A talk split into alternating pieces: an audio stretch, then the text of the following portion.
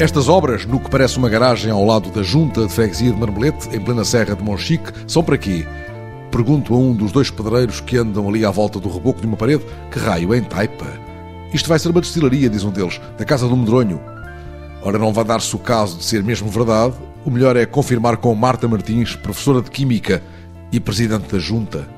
Sim, nós uh, tínhamos este espaço. Este espaço era uma garagem que nós tínhamos e, entretanto, nós construímos um armazém onde já conseguimos ter as nossas viaturas todas e então pensamos em aproveitar este espaço e recriar aqui uma destileira antiga. O que nós temos aqui foi, enfim, um trabalho de pesquisa. Nós andamos pelas destilarias que não foram licenciadas, algumas, não é? Porque nos últimos anos em Monchique procurou-se licenciar todas as destilarias. Bem, e com isso houve várias exigências que foram, de certa forma, alterar um pouco aquilo que era a destilaria antiga. O processo de fabrico que aqui será adotado continua a ser o tradicional, de acordo com a nova regulamentação. O interior da destilaria é que recupera antigos materiais, pisando o que está regulamentado? Nós não vamos pisar a lei, até porque o nosso cuidado foi esse. Foi tentar aqui ter alguns motivos que eram, enfim, a traça a característica dessas destilarias, mas tudo uh, já de acordo também com a lei. Mas não fomos, por exemplo, rebocar paredes, não fomos fazer nada. O que nós aqui fizemos foi construir duas paredes em taipa, precisamente para mostrar como eram as construções antigas.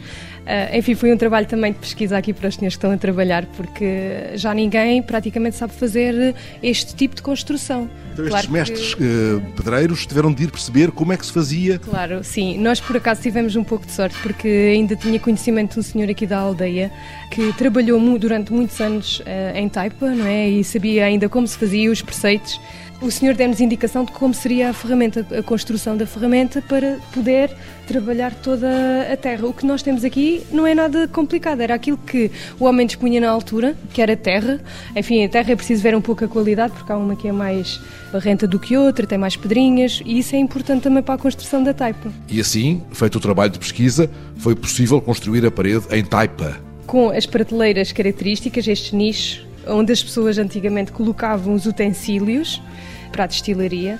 E agora vamos fazer eh, a parte da fornalha e do pilão. O pilão também vai ser. Que onde está a botoneira ainda? Uh, sim, aqui mais à frente. Temos as saídas, uh, pronto, depois da chaminé.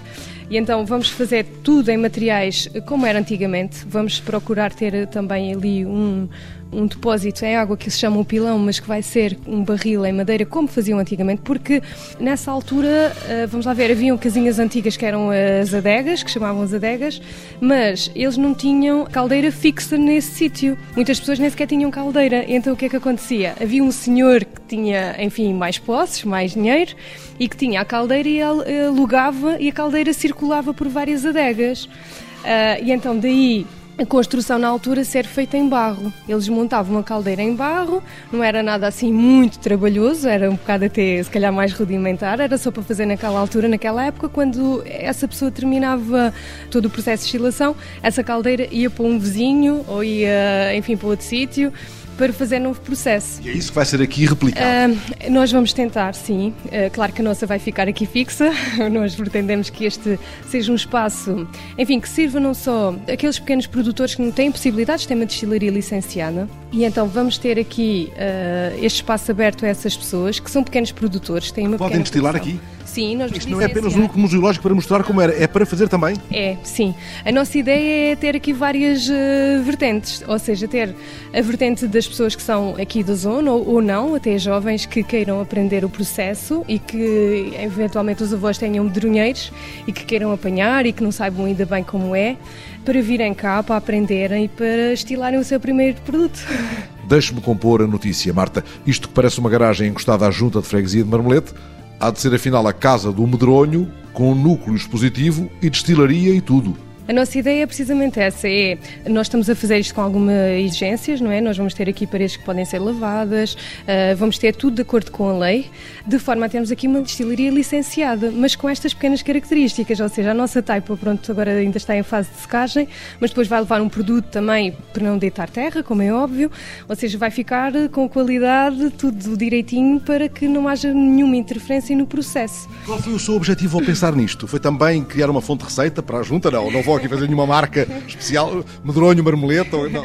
Não, não foi propriamente um, pensando em receita alguma, não é? A nossa ideia foi precisamente termos aqui um, um local central na freguesia que permitisse depois divulgar todas as outras destilarias que já estão licenciadas.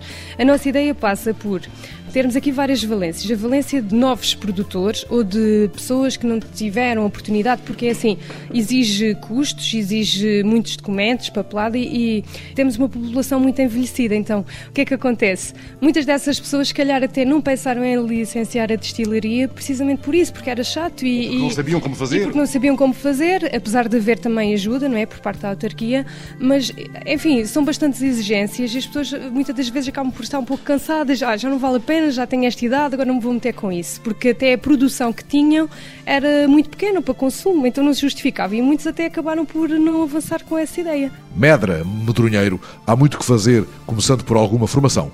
Sim, pensando nos mais novos, nas pessoas que não tiveram oportunidade de licenciar a sua destilaria.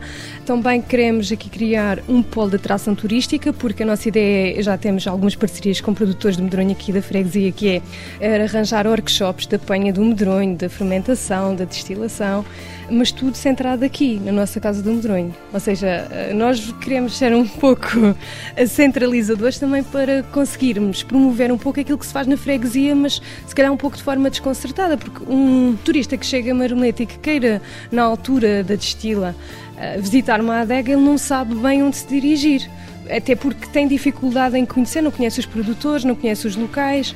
Então nós vamos ter um roteiro que está centralizado aqui na Casa do Medronho, que depois permite eh, aos visitantes eh, marcarem com as várias destilarias, conhecerem o processo, participarem. Essa é a nossa ideia, é tornar isto um pouco, não é museu, mas tornar aqui uma casa viva que transpareça todo o processo, desde a apanha até à destilação. Casa do Medronho, de Marmelete, há de abrir com a apanha do Medronho, lá para setembro, o mais tardar outubro.